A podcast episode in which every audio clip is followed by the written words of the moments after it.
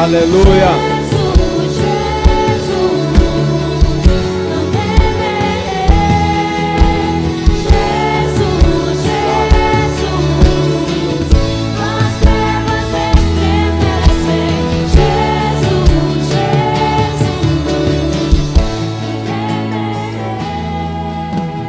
Eu amo esse ambiente. Nós já conseguimos transmitir o batismo aqui no telão ou não? Cadê o Fábio? Não? Rapaz, não me poupa mais essa alegria, não.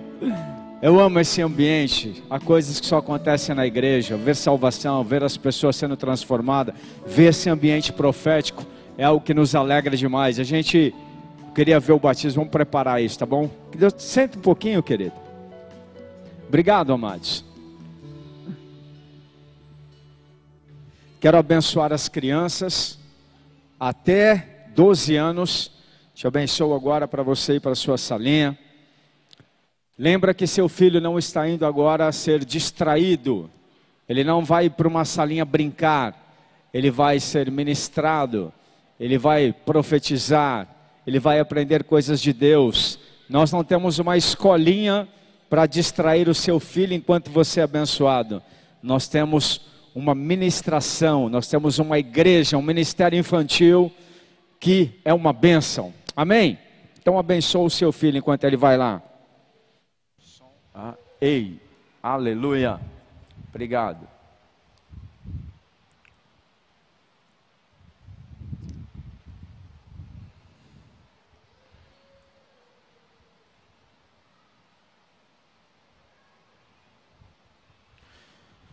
Como a pastora Alessandra disse no começo, hoje é um dia muito especial para a família cristã, a família evangélica em todo o mundo.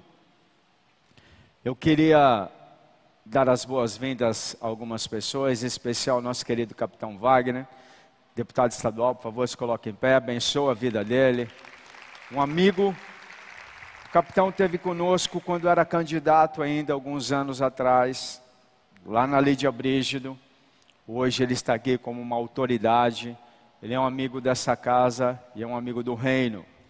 Tem nos ajudado muito, ajudado a igreja, independente de partido ou de qualquer outra coisa, a defender princípios. O que nos interessa são princípios cristãos.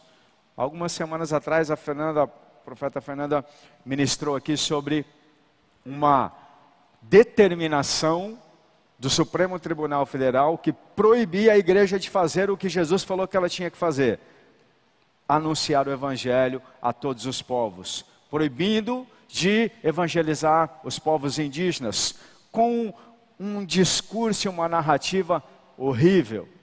E é por causa desse tipo de coisa que nós precisamos de autoridades, que nós precisamos de governantes e de autoridades em todos os segmentos para defender, para levantar a bandeira e implantar o reino de Deus. Amém?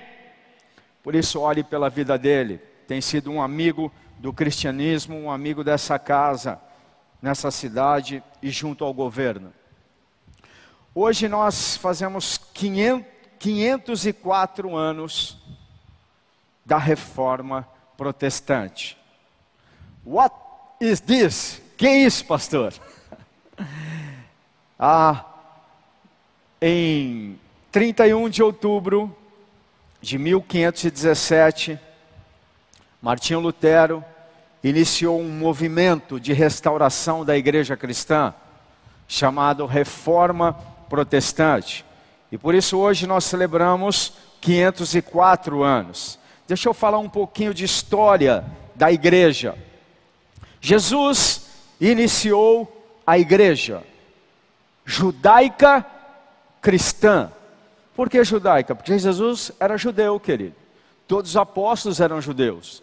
apóstolo Paulo, Pedro, até o Pedro, né, que dizem que é o, o, o, fundador da Igreja Católica, e foi mesmo, porque a Igreja Católica naquela época era a única igreja cristã existente. Na verdade, Jesus fundou uma igreja judaica cristã. Os primeiros membros foram exatamente os apóstolos. E eles eram judeus. Aí já não era mais judeu, talvez se fosse hoje chamaríamos de judeus messiânicos, mas na verdade eles passaram a ser seguidores de Cristo. E daí vem cristão, pequeno Cristo, seguidor de Cristo. E essa igreja, ela não foi composta só de judeus, mas também de não judeus. Por quê? Porque Jesus ampliou o alcance do reino de Deus. Ele veio para os seus. Ele veio inicialmente para os judeus, mas como não foi aceito, a salvação se deu a todos, e isso é o início da igreja cristã. Gálatas 3, no verso 26, se puder colocar, por favor, diz assim o texto. Vou ler a mesma versão aqui com vocês. Porque todos sois filhos de Deus pela fé em Cristo Jesus. Teve fé em Cristo, se torna filho de Deus. Pode passando. Porque todos quanto fostes batizados em Cristo, já vos revestistes de Cristo. Nisto não há judeu, nem grego, nem servo, nem livre, não há macho nem fêmea, porque todos vós sois um em Cristo Jesus. E se sois de Cristo, então sois descendentes, descendência de Abraão e herdeiros conforme a promessa. Querido, olha que algo extraordinário. Jesus fundou uma igreja há dois mil e vinte alguns anos atrás. E essa igreja composta de judeu, não judeu, homem, mulher, branco, negro, não é mais isso que te faz fazer parte da igreja. Essas pessoas que foram para lá agora, elas vão ser batizadas em Cristo, elas reconheceram Jesus, elas aceitaram Cristo e dois mil anos depois vão receber o poder de fazerem parte da igreja católica. Porque sabe o que significa católico? Apostólico. A igreja católica significa uma igreja apostólica, mundial, é uma igreja mundial. Apostólico significa mundial. A igreja de Jesus é mundial. Existe uma igreja cristã no Irã, onde a maioria é muçulmana, existe uma igreja cristã, seguidores de Cristo, aqui em Fortaleza, existe uma igreja cristã, seguidores de Cristo, em todos os lugares do mundo. Isso é igreja. Isso é cristianismo. Isso é uma igreja cristã. Amém? Quantos entenderam o que é a igreja? Quando eu falei igreja católica, tinha uns caras até assustados aqui. É, é uma igreja universal. Não é universal do reino de Deus, é universal no mundo inteiro. A igreja universal do reino de Deus também tem alguns lá que fazem parte da igreja. Todo lugar tem gente que faz parte da igreja de Cristo, porque o que te conecta com o cristianismo é o teu coração convertido, é fazer o que eles fizeram aqui e o que vão fazer agora, serem batizados e decidirem seguir a Jesus. Exatamente o que os apóstolos fizeram. Abandonaram a sua vida e começaram a seguir Jesus. E por isso eles foram chamados de cristãos, seguidores de Cristo. Amém? Pronto, você já fez a primeira aula de teologia. Simples. Todos os que creem em Cristo, falando de uma forma simples para fixar, se tornam membros da igreja e o principal, herdeiros da promessa. Uau, que promessa! Todas da Bíblia. As promessas originárias aos patriarcas, todas as promessas feitas a Abraão, Isaac, Jacó, Davi, todos os reis, os profetas, todas as promessas que estão na Bíblia. Quando você se torna um cristão, você se torna herdeiro. Não importa se é mulher, se é homem, se é grego, se é romano, se é cearense, se é paulista, se é o que for. É o teu coração. Essa é a igreja que nós celebramos hoje, aniversário. Quantos estão entendendo? Glória a Deus. Tem gente que fala assim: é, todo judeu é rico. A promessa de riqueza não é só para judeu, é para você também. você só tem que seguir os princípios que muitas vezes eles seguem sem conhecer. Você é herdeiro das promessas.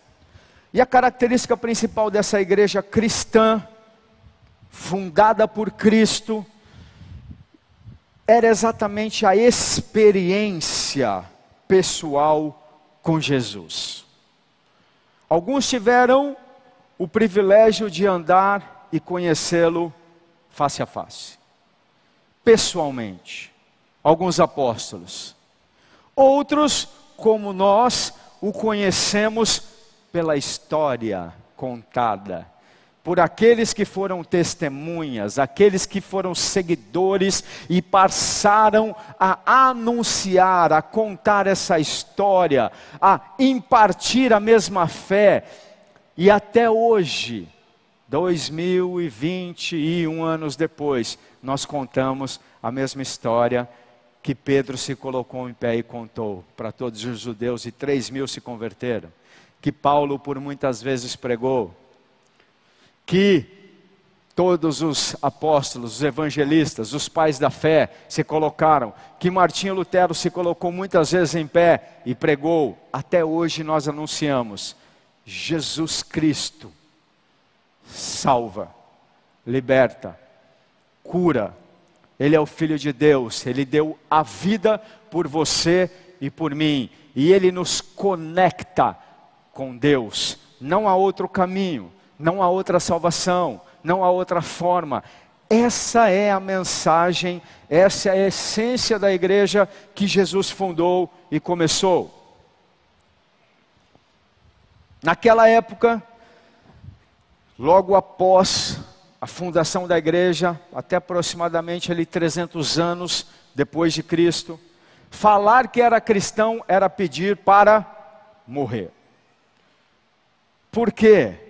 Perseguição dos próprios judeus que não aceitaram a Jesus e principalmente do Império Romano, que eram o governo da época.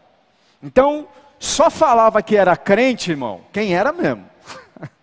Só falava que era cristão quem realmente tinha passado por uma experiência pessoal com Jesus. Porque a probabilidade de você virar uma tocha humana era muito grande a possibilidade de você ser lançado no Coliseu para ser comido por bichos. E não pense que isso é historinha para boi dormir, não.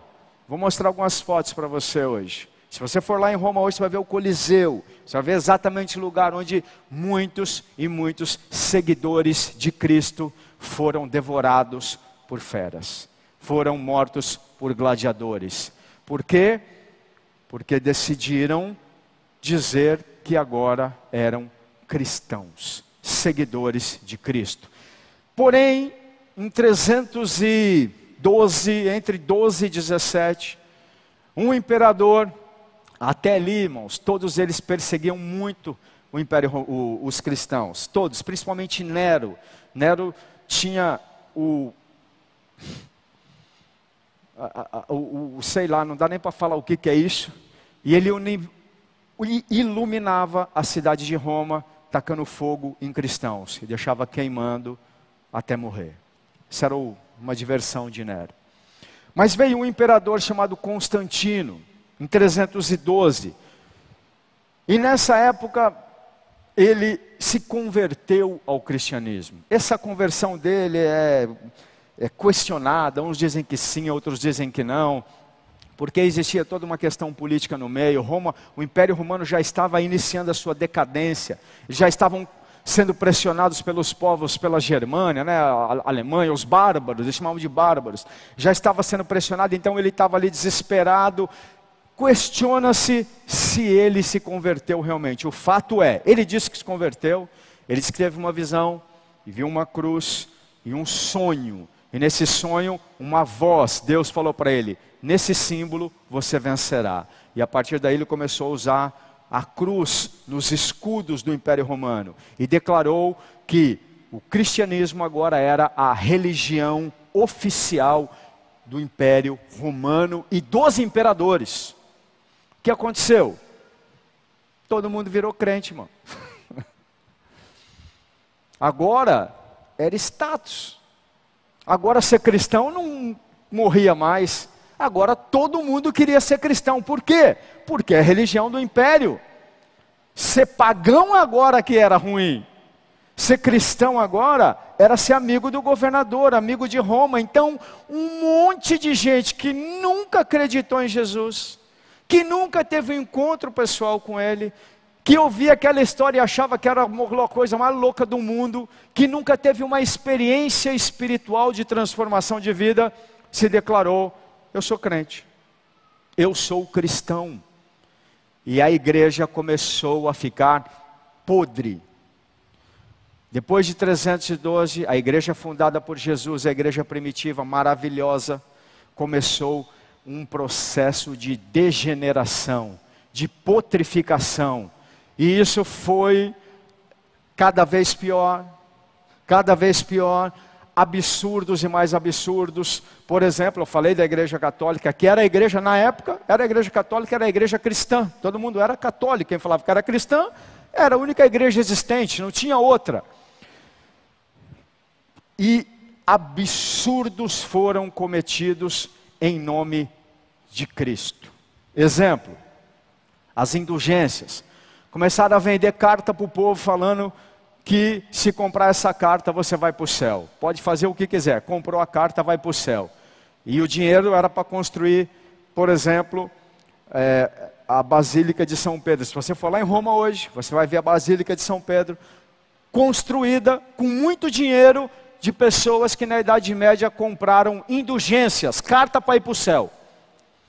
Absurdo. Só que não parou aí não, irmãos tiveram, por exemplo, isso é a igreja cristã, somos nós, não é os católicos, não, é a igreja cristã fundada por Jesus. Quem já ouviu falar da, da grande perseguição, ou também, fugiu o nome aqui, a Santa Inquisição. Tinham coragem de chamar de santa. Era perseguir, irmão, no maior estilo o ISIS fica para longe. Hoje a gente acha que o Estado Islâmico é terrível, porque mata as pessoas transmitindo ao vivo. Sabe o que eles faziam? Matava queimado em praça pública, em nome de Cristo, mais de 200 de cada vez. Só não transmitia ao vivo porque não podia. Teve um imperador, aí não, não foi cristão, mas eu vi isso recentemente numa série. O imperador romano que ele foi crucificando pessoas, quilômetros por quilômetros, acho que foi mais de 10 mil pessoas, 6 mil, 6 mil pessoas crucificadas para que todo mundo visse que se, se arrumasse confusão com Roma, você ia morrer daquele jeito. Esse pessoal, em nome de Cristo, essa gente que nunca teve encontro com Deus, que fazia exatamente o que a Shalia manda hoje, o Estado Islâmico segue Alá, Alá é o Deus que manda matar, se não é, se não é muçulmano mata. Não são todos, mas esses radicais fazem isso. A igreja cristã fez a mesma coisa. Manda matar. Queima em praça pública. A igreja ficou podre. Por isso que os judeus, por exemplo, têm raiva dos cristãos, porque eles foram um dos que foram vítimas disso. Muitos foram mortos. Santa Inquisição mas sempre tem os bons, o remanescente. Fala para quem está do lado aí, ó, que cara de remanescente que você tem. Não vai falar que ele parece um inquisidor, um inquisidor não. É inquisidor que fala quem fazia a inquisição. O remanescente bonito. Um padre chamado Martinho Lutero era um deles. Padre que teve verdadeiramente um encontro com Deus. E ele começou a ver aquela sujeira na igreja, aquela bagunça, aquela venda de cartas, e esse padre falou: está errado. E num dia, 31, como hoje, ele foi na porta da igreja de Wittenberg e colocou 95 pontos que a igreja estava errada. E ali ele iniciou a reforma protestante. Ali começou a restauração da igreja. Isso não quer dizer que nós somos melhor que esse ou que aquele, quer dizer que ali algumas pessoas se levantaram para falar tá errado, algumas pessoas que conheciam verdadeiramente a Deus e eram seguidores de Cristo. Coloca as três fotos que eu, que eu passei para vocês, para você não achar que isso aqui é uma conversa muito longe, isso não faz muito tempo, irmão. 1517, a porta ainda está lá. Não é a mesma porta, mas eu tive lá agora, quando teve os 500 anos. Eu fui lá ver esse lugar e tive o privilégio de ver a igreja. A primeira Bíblia que ele escreveu, essa porta aí. Essa porta é da igreja em Wittenberg. Existe até hoje a igreja, a casa que ele morou, o museu. Pode, pode passar. Esse púlpito aí, ó. Martim Lutero pregou nesse púlpito. Olha eu lá. Estava 4 quilos mais gordo ali. Toma, toma bonito. Aí, esse homem começou a anunciar. Precisamos restaurar a igreja. Está errado vender indulgência. Está errado perseguir. Pode passar. E ele fez uma grande revolução através desse livro, chamado Bíblia. Essa é a primeira Bíblia traduzida do latim e do hebraico para a língua alemã. O que, que ele fez antes? Você- ninguém podia ter acesso à Bíblia, só o sacerdote. O povo não podia ter Bíblia. Você não tinha contato com Deus, só através de alguém. Os cultos eram feitos em latim, que ninguém entendia nada. Ah. Uh. É. Que negócio, não entende nada, aquela confusão. E só o sacerdote podia ter acesso a Deus. Se fosse o nosso caso aqui, só eu, irmão, vocês estavam tudo lascados. Só eu falava com Deus. Vocês, ninguém tinha mais direito, não, só eu. Que conversa é essa? O que Martinho Lutero fez, a primeira coisa foi falar: Ei, todos têm acesso a Deus. Não só o Papa, não só o sacerdote, não só eu. Ele era padre. Não, você também tem acesso a Deus como eu. E não só essas 95 teses, mas ele fez principalmente o que a gente chama de as cinco solas. Por que solas?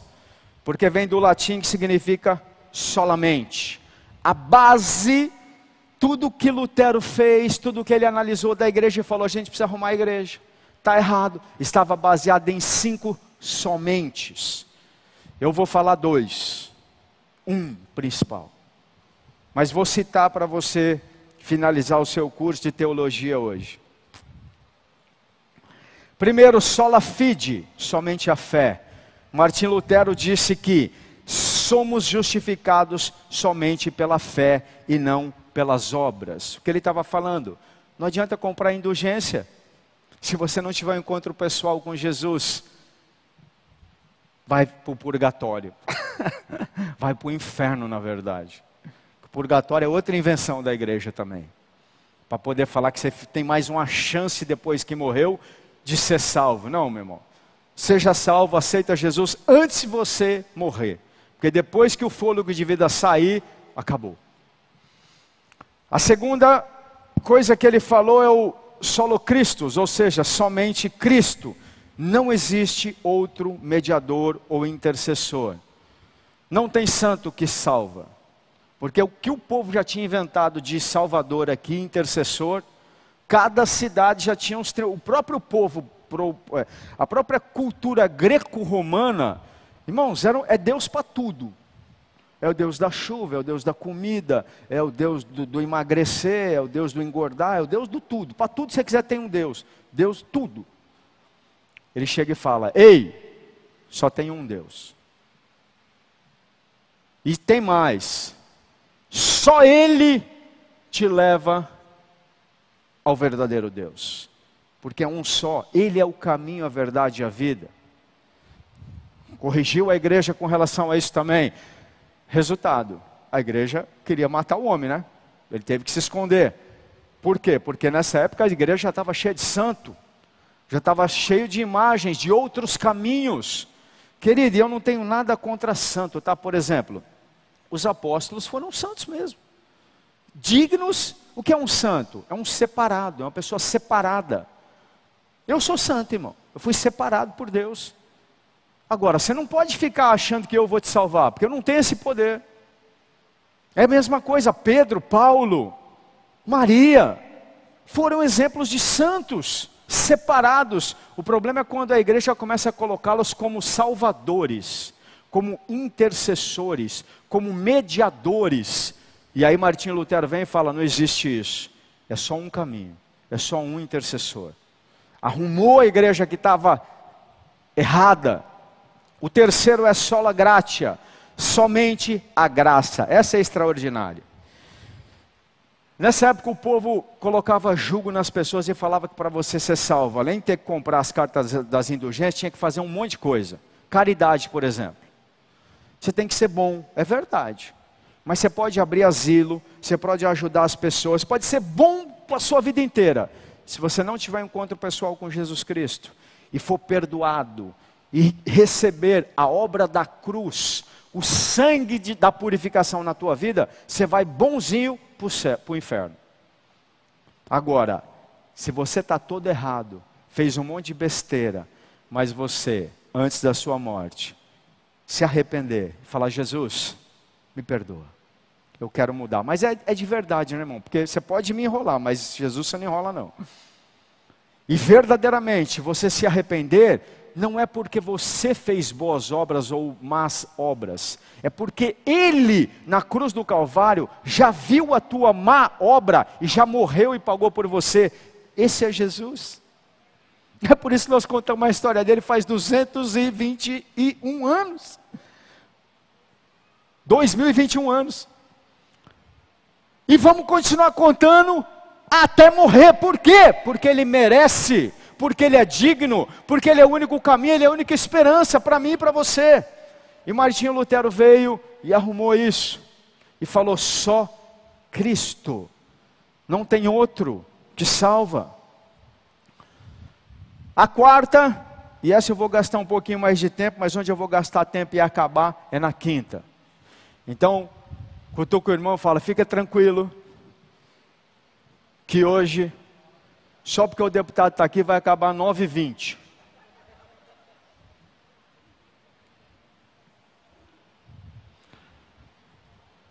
Já está com fome, irmão? Eu vou inventar a sexta sola. Sola jejum. Quarta. E para mim isso aqui é extraordinário. Sola, escript, sola escritura. Ou seja, só a Escritura.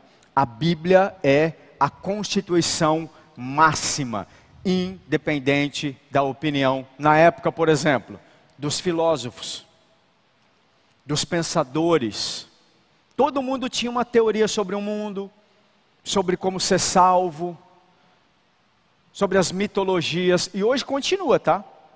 É cheio de gente com caminhos alternativos, com opiniões alternativas, com livros alternativos. Deixa eu te dizer uma coisa, irmão, porque aqui, aqui Deus deu um tapa tão grande na cara do diabo que essa foi bonita. Por quê? Martinho Lutero foi o primeiro que escreveu a Bíblia, traduzida para uma linguagem que o povo entendia, porque até então só existia a Septuaginta e a, olha o nome, até o nome é feio, a Vulgata. Hebraico e latim. Existia também os textos massoréticos, mas eu vou te explicar o seguinte: o que eles diziam? Esses livros eram datados, o mais antigo 400 depois de Cristo. A maioria era 600 depois de Cristo. E os massoréticos, que era o que Martinho Lutero usou, mil depois de Cristo. Eles falavam assim, rapaz, você acredita nesse livro aí? A cópia mais antiga, 400 anos, foi adulterada. Na época de Jesus nem tinha isso aí, era outro. A igreja mudou. Quantos já ouviram falar isso? Que a Bíblia não é verdade porque ela foi adulterada com o tempo. Já ouviu? E essa conversa existia muito, até 1900 e, eu acho que 50, 47. 47, quando Israel teve uma grande descoberta em Qumran, no Mar Morto, os pergaminhos do Mar Morto. O que aconteceu ali, querido? Descobriram uns rolos, escrituras, E quando dataram, esses livros eram datados de 150 antes de Cristo. E se você for lá hoje em Israel, nós vamos, quando que é? Novembro? Você vai ver. Se você for com a gente, em novembro, você vai ter o privilégio de estar convidado, viu, deputado? Você vai ter o privilégio de conhecer o lugar onde foi encontrado os pergaminhos. Você vai ver, eu vou te levar no museu e você vai ver os pergaminhos originais escritos 150 antes de Cristo. E quando você pega, por exemplo, o profeta Isaías e pega a tua versão, pode ser que você quiser aí, João Ferreira de Almeida, eh, você pega e coloca assim, igual. Querido, deixa eu te dizer algo. Isso significa algumas coisas. Primeiro, você pode acreditar na Bíblia que você não é ignorante. As pessoas que falam isso é que são ignorantes porque não existe uma prova arqueológica mais fundamentada do que essa. A palavra de Deus foi conservada pelo menos 2170 anos. 150 anos antes de Cristo. Pelo menos. As escrituras que Jesus se referenciou, ele leu e na época dele são as mesmas que você está vendo hoje. Por isso, se ele aprovou essas escrituras, é porque é as mesmas dos patriarcas. Segundo, o homem faz constituição, o homem faz leis. Algumas delas, como por exemplo, a Constituição Americana, baseada na Bíblia. Outras baseadas no conhecimento humanos. Essa é importante, por exemplo, da política, porque quem faz as leis, quem fez a Constituição do Brasil? Homens. Em 1988, a Constituinte. E nem tudo que está lá é o que está na Bíblia. O que significa? Que para mim e para você, como cristão e seguidor de Jesus Cristo, da igreja fundada pelo Senhor Jesus Cristo, a Bíblia vale mais e tem mais valor e sobrepõe qualquer lei humana. Nós respeitamos, porque somos obedientes, nós não nos rebelamos, mas existe um limite. Se o governador, o presidente ou quem quer que seja, cria uma lei agora falando, o adultério está liberado. Aliás, acho que não precisa essa lei, já é assim, né? Mas não, não é mais crime, é adultério? Era, não é mais. Você é advogado, né? Mas vamos supor e fala assim, ó, está liberado. Por que está liberado pela lei dos homens? E o que Deus pensa? E o que a Bíblia diz sobre isso? O que Martim Lutero fez foi isso. Ei, não importa o que Aristóteles está falando. Não importa o que esse livro aí diz. Não importa o que a, a ciência diz. Importa o que a Escritura diz. E a quinta, mais importante, com ela eu finalizo.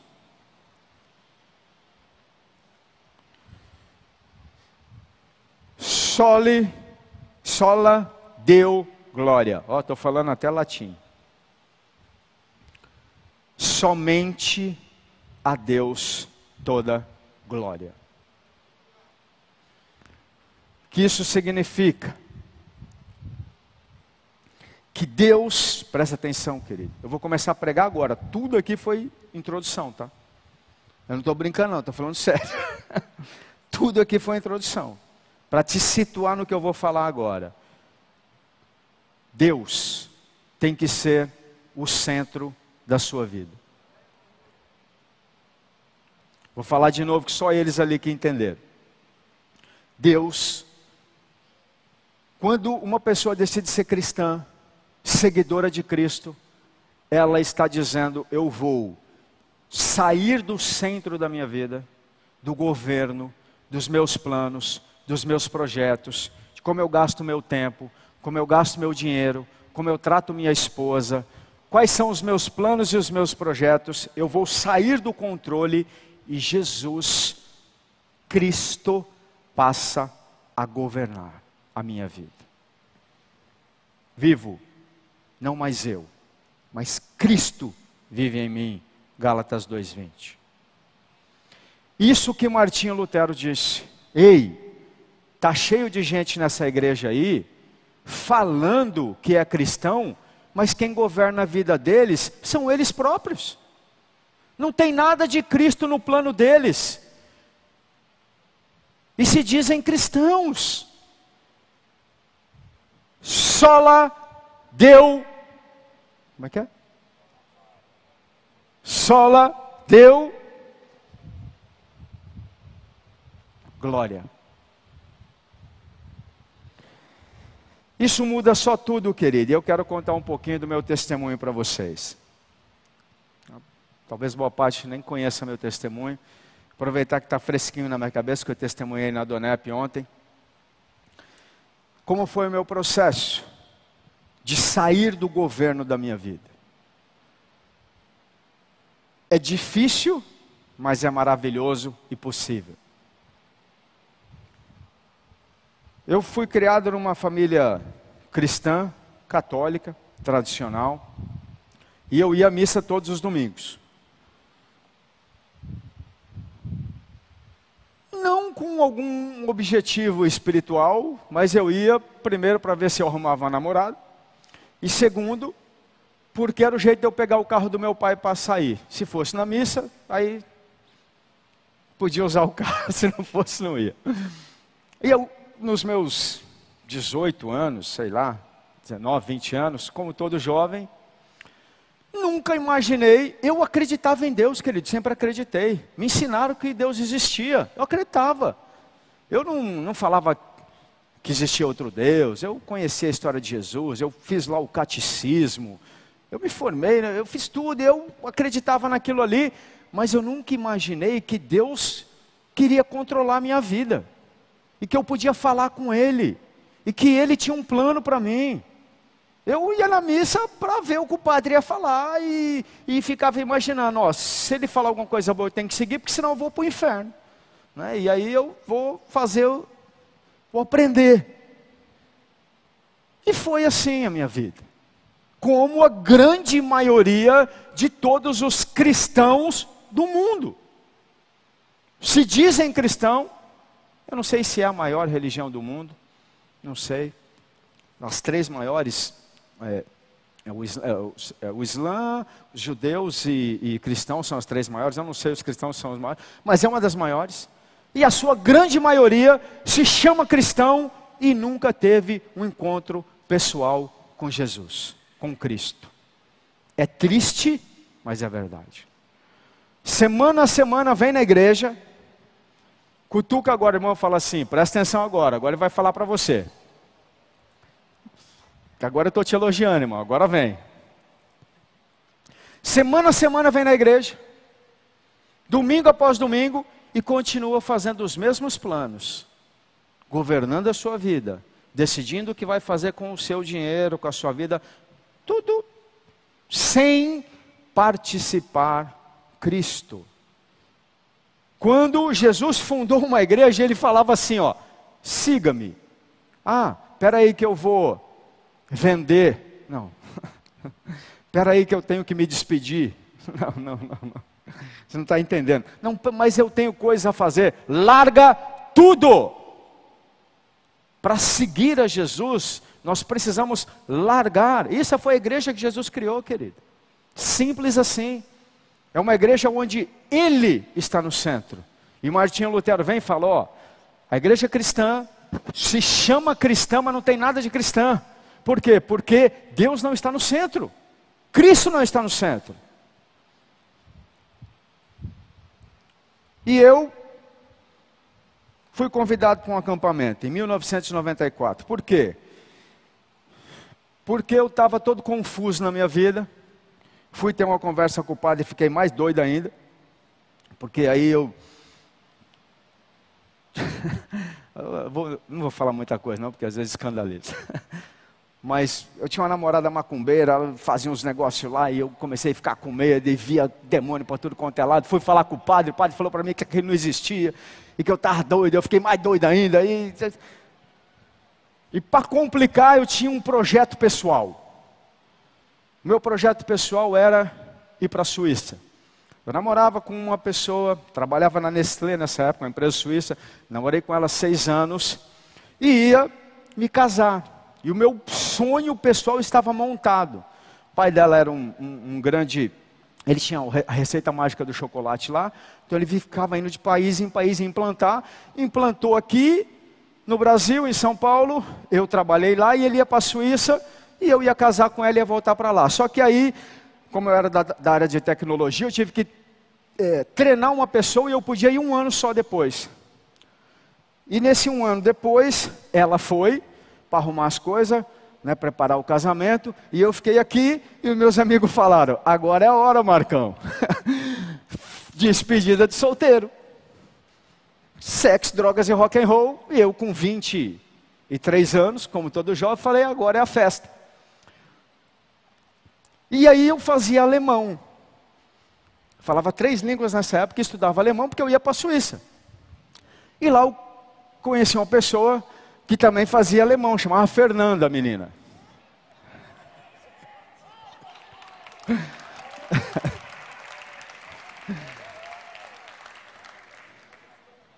E aí, ela também tinha um namorado de 5, 6 anos também, estava para casar. Ela não ia embora do país não, mas trabalhava na Mercedes e, e por isso precisava fazer alemão também. E alemão para lá, alemão para cá, irmão. Aí esse alemão usou tudo, né? Comecei a ter um caso com ela e me apaixonei. Aí falei, agora a casa caiu. agora deu ruim. Porque Rapaz, o meu sonho construído, castelo, Suíça, primeiro mundo, Nestlé, a namorada boazinha lá, minha mãe gostava dela, rapaz. Olha que maravilha, a sogra gostava. Ah, é, não posso ficar falando muita coisa aqui, né? Porque a tradução, enfim. Enfim. Agora já foi, né? Deve estar, tá deve estar tá passando até na Suíça lá, porque hoje não tem fronteira. Então fazer o quê? Estou falando em português, não vão entender. O fato é que eu fui para esse acampamento para esquecer a Fernanda, porque eu estava apaixonado por ela e o certo era casar com a outra porque ela era o errado, era minha amante. Vamos, aí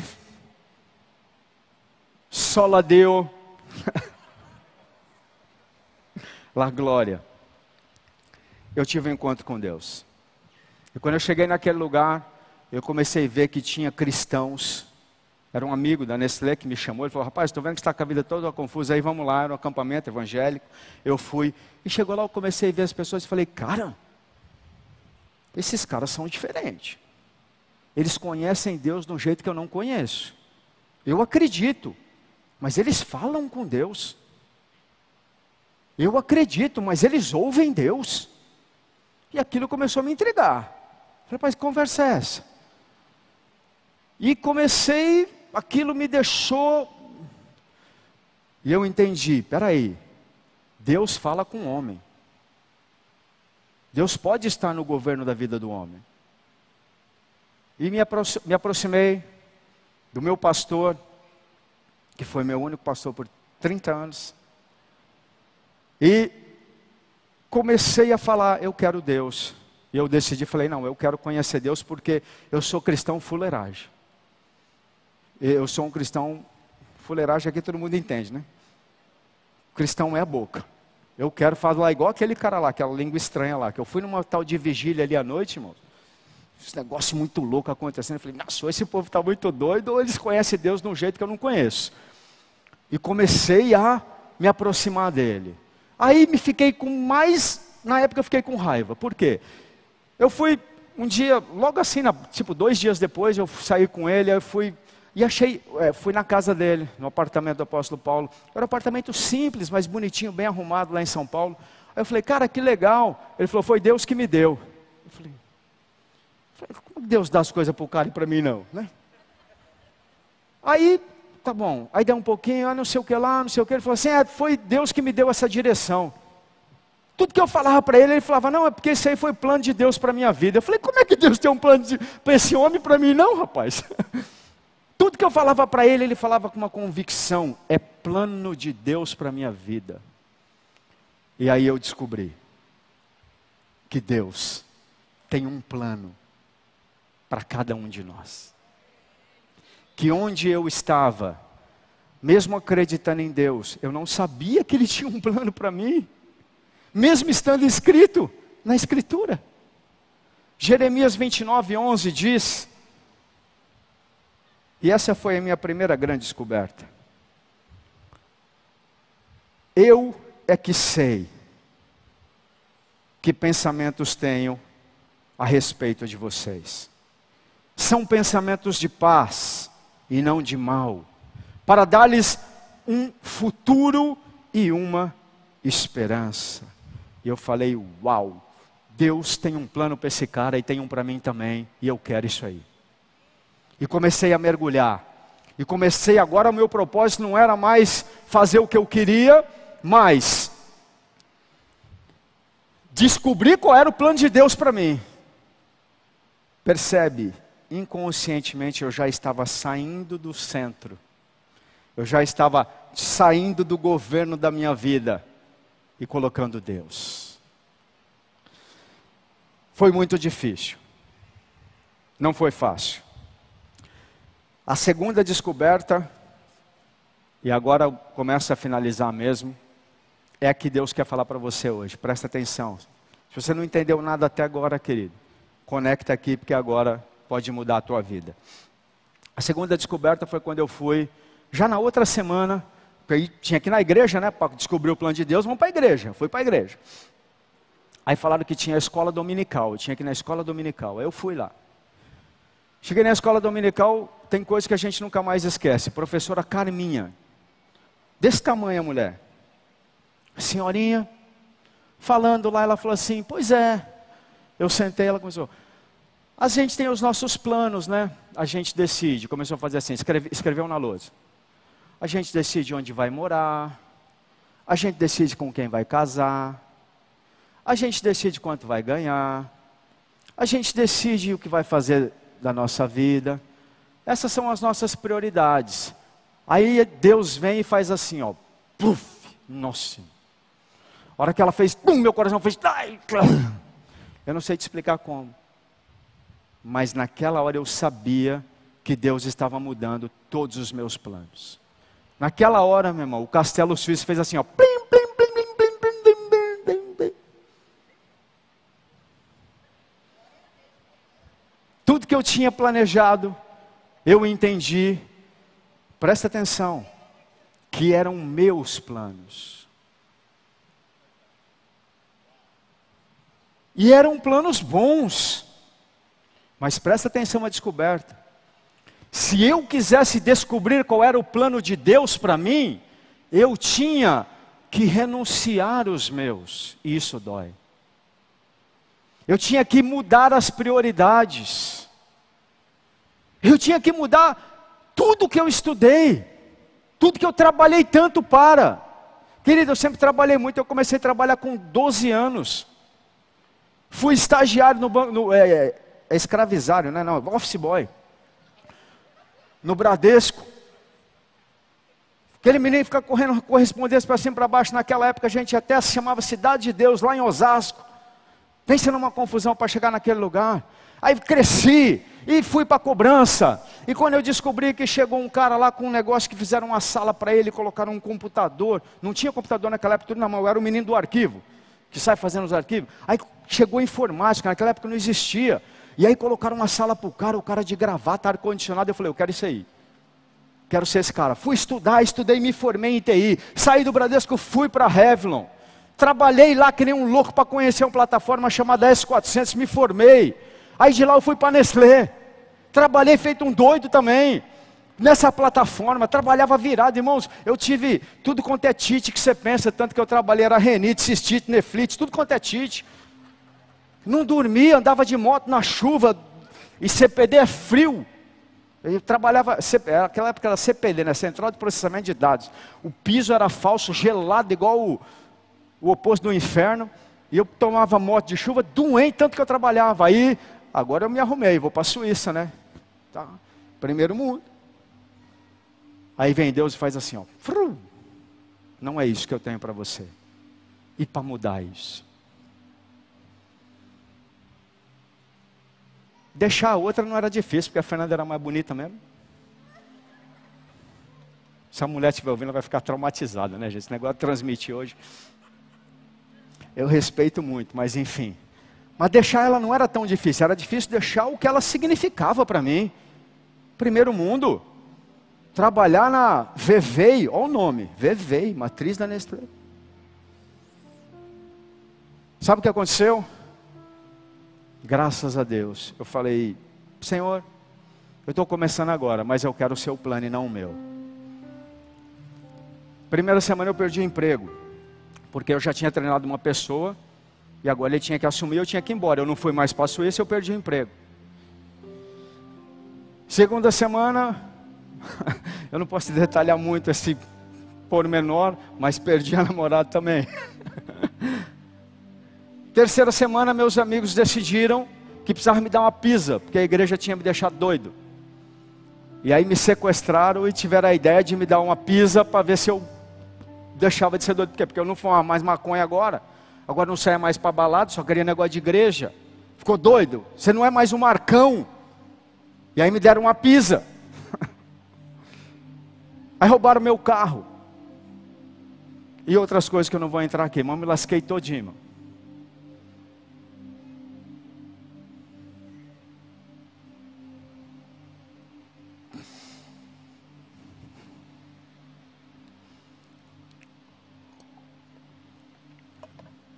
Falando três línguas, com as melhores formações. Eu fui vender extintor em posto de gasolina. Sabe aquele menino chato que fica falando, ei tio, deixa eu ver aí, se o teu extintor está vencido? Mas não durou muito.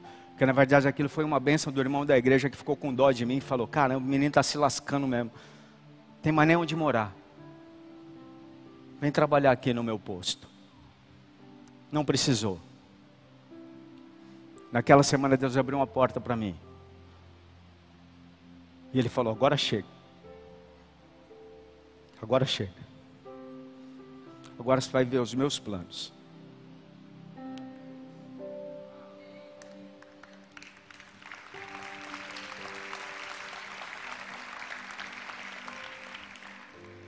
Foi só isso que foi difícil renunciar? Não, irmãos. Até hoje eu tenho tanto plano legal, tem cada coisa que eu gosto, que eu acho maravilhosa. Eu faço cada plano bonito que você não tem noção, irmão. Eu queria tantas coisas que eu acho que são boas. Às vezes eu acho que eu tenho que tratar minha esposa de uma forma. Às vezes eu acho que ela merece uma pisa.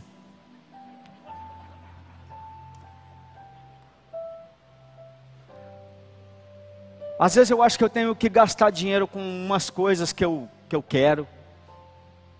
Às vezes eu tenho planos para a igreja. Eu acho da hora os meus planos. Mas eu aprendi que o castelo suíço quebra. Se você quiser fazer a vontade de Deus, você não pode ter castelo suíço. Só se Ele quer que você faça isso. E essa verdade de Martinho Lutero, até hoje, é o que eu busco na minha vida e o que, como pastor dessa casa, eu posso mais passar para você. Se você quer ser um cristão de verdade, um seguidor de Jesus Cristo, você não pode ter planos próprios. Você não pode ter sonhos que não sejam dele. Isaías 55, essa eu já aprendi mais lá na frente. Verso 8 diz assim: Porque os meus pensamentos não são os vossos pensamentos, nem os vossos caminhos, os meus caminhos. Uma coisa que eu aprendi, querido, normalmente eu penso diferente de Deus. Se eu não tiver uma vida de oração diária, de busca, estou falando diário, não estou falando semanal. Estou falando no meu caso. Se você é super espiritual, super homem, eu respeito. mas no meu caso, se diariamente eu não dobrar os meus joelhos e falar, Pai, me mostra o teu plano. Eu vou fazer um monte de coisa que eu acho que está certo. Eu vou tratar os meus filhos diferente, conforme o que eu acho, conforme o que os psicólogos ensinam. Eu vou gastar o meu dinheiro conforme eu acho que é o correto. E às vezes não tem nada de errado. Às vezes, por exemplo, lembro uma vez um parente meu me ligou. Cara, uma pessoa que eu gosto, distante, pedindo uma ajuda. Assim, era, era um valor baixo. E era para comprar uma casa. Eu estava com uma vontade de dar. Mas eu não movo um centavo sem Deus mandar. Porque eu aprendi que o dinheiro que eu tenho é dele. E aí eu orei e não senti paz. Doeu tanto aquilo, querido. Era uma coisa boa, não tem nada errado ajudar alguém.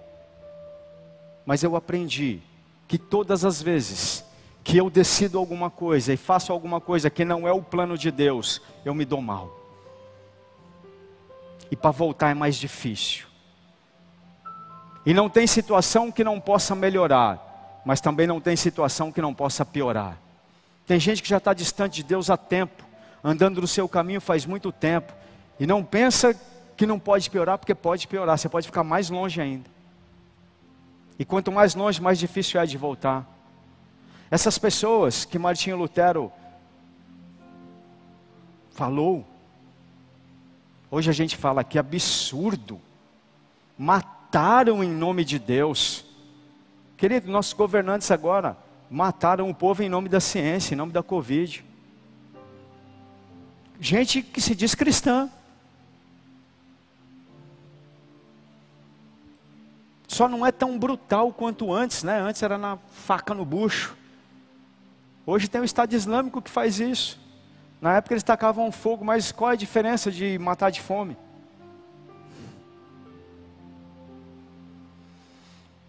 O que Deus te trouxe para falar aqui hoje, nesse 31 de outubro, 504 anos depois que ele falou com esse padre. Deus tem que estar no centro da sua vida, querido. E se você não abrir mão do governo da sua vida, isso é difícil.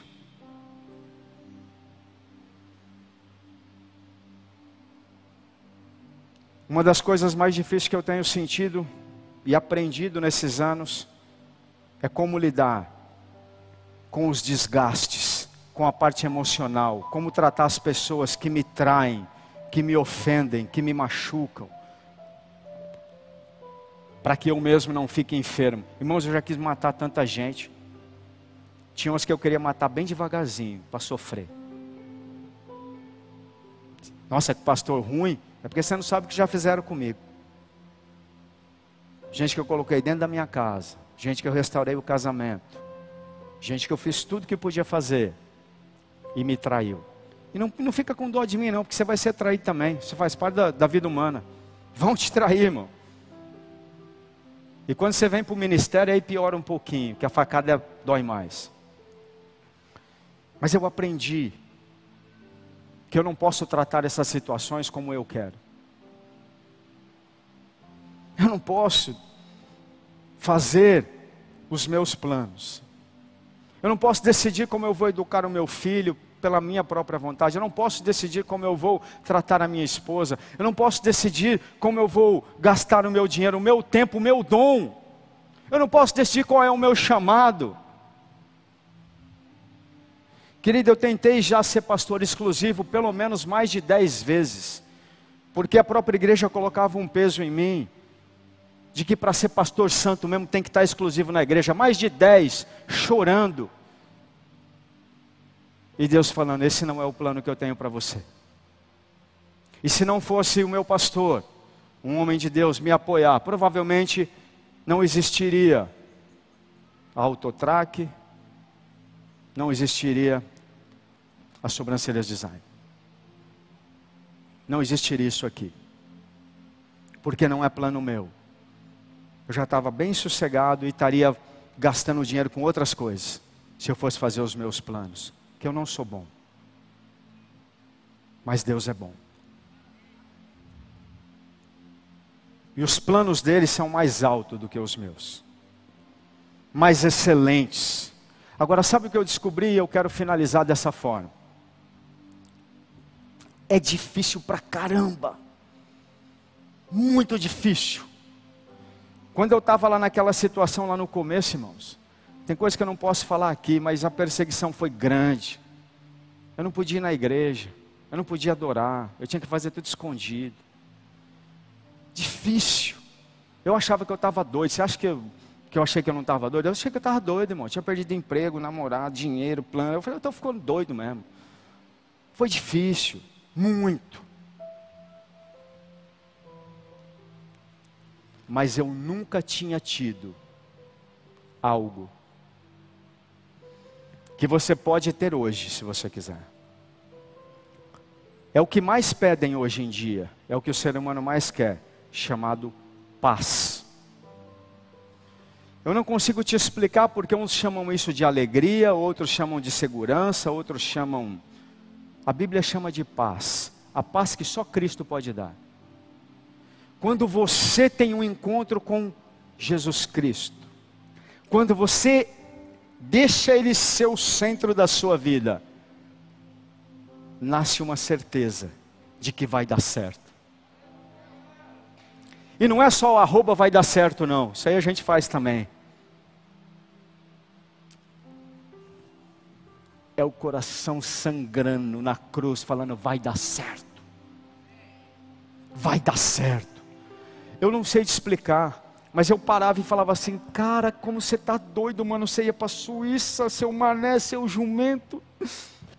Largou tudo para ficar nessa igreja. A igreja tinha umas 25 pessoas. Era desse tamanho. Dava até vergonha de chamar as pessoas para ir lá. Você está louco mas ao mesmo tempo, uau! Jugo, fardo, leve, suave, sabendo que agora vai dar certo, sabendo que agora eu, irmãos, eu podia até morrer. Pela primeira vez eu perdi o medo de morrer. Eu não queria e não quero morrer, não, tá? Mas eu percebi que o medo da morte foi embora. Porque eu entendi, o primeiro adesivo que eu pus no meu carro, todo crente põe um adesivo no carro, né?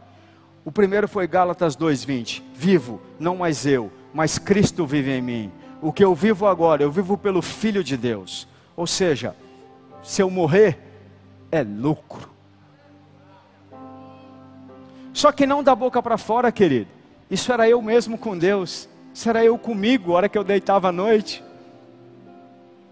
E começava: como é que eu vou pagar as contas? Você é louco e agora? E agora como é que você vai fazer isso? Como é que vai fazer aquilo? Como é que vai fazer aquilo? Uma palavra, uma adoração, uma voz, um sopro. Não há nada como a presença dEle, querido.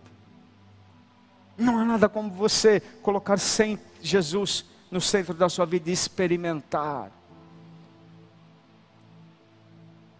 Solo a Deus, glória. Nós vamos abrir o altar. Nós vamos cantar a música Jesus é o centro. Essa música diz que Jesus é o centro da vida. Mas antes eu quero te falar algo.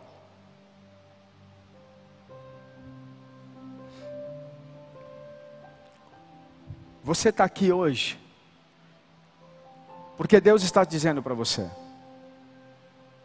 Eu tenho um plano para a sua vida, mais alto do que o seu, melhor. Porque os seus caminhos e os seus pensamentos não são como os pensamentos do Senhor. Você não conhece o futuro. Você não é onisciente. Você não sabe o que está passando em outros lugares do mundo. Ele sabe. Você não sabe o que vai acontecer amanhã. Ele sabe. Eu tenho um plano para você. Os meus pensamentos são mais altos. Eu nunca sonhei viver o que eu estou vivendo, querido. Se eu seguisse meus planos, onde estaria eu? Talvez na Suíça, infeliz, passando frio e destinado ao inferno. Cheio de dúvida no coração, sem paz e sem essa mulher linda do lado. Agora eu ganhei a noite, irmão.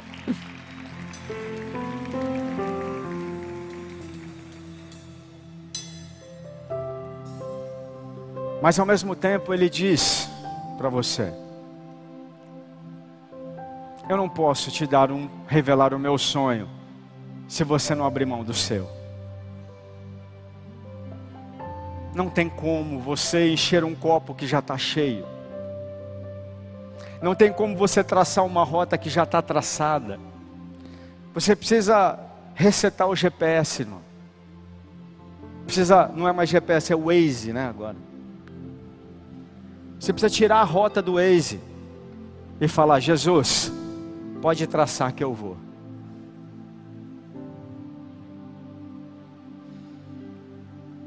E ele não vai falar para onde ele vai te levar daqui 10 anos, 50 anos, mas com certeza ele vai te falar: é nesse rumo aqui. Agora, faça isso, isso e isso, e ele vai começar a te guiar pelo Espírito Santo. Isso é ser guiado. Por isso não adianta você vir aqui de domingo falar que quer ser cristão e não ouvir a instrução do Espírito Santo na segunda-feira. Porque ele vai falar, é para cá, é para cá. Ó, hoje sua esposa precisa de atenção. Hoje é o seu filho, hoje é o seu trabalho. Ó, cuidado que vão te trair. Ó, se prepara para isso. Faça isso agora. É diário. É dia a dia. Isso é ser guiado. Ele tem um plano. E se você entende que precisa apagar o seu plano, talvez seja um plano bom. Se você está na igreja, provavelmente você não tem planos maus de sair roubando, matando, sei lá o quê. Mas por melhor que seja o seu plano, se ele não for o de Deus, você não é um cristão, porque você não está seguindo a Cristo, você está seguindo você mesmo, o seu ego, o seu eu. Se quiser me seguir, renuncie a si mesmo, mata o seu eu, afoga o seu plano, queima as suas carroças. E segue.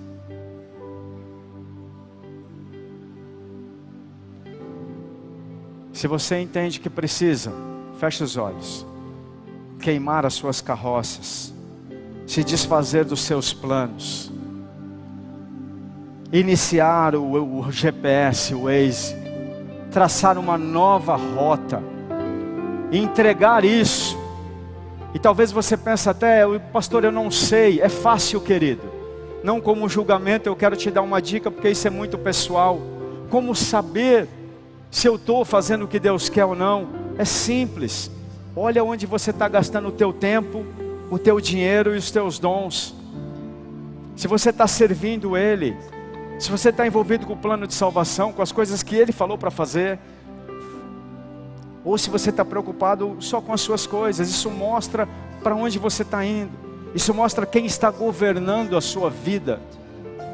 E se você entende que você está governando a sua vida e quer entregar o governo dela para Jesus hoje, o melhor momento, o melhor lugar é no altar.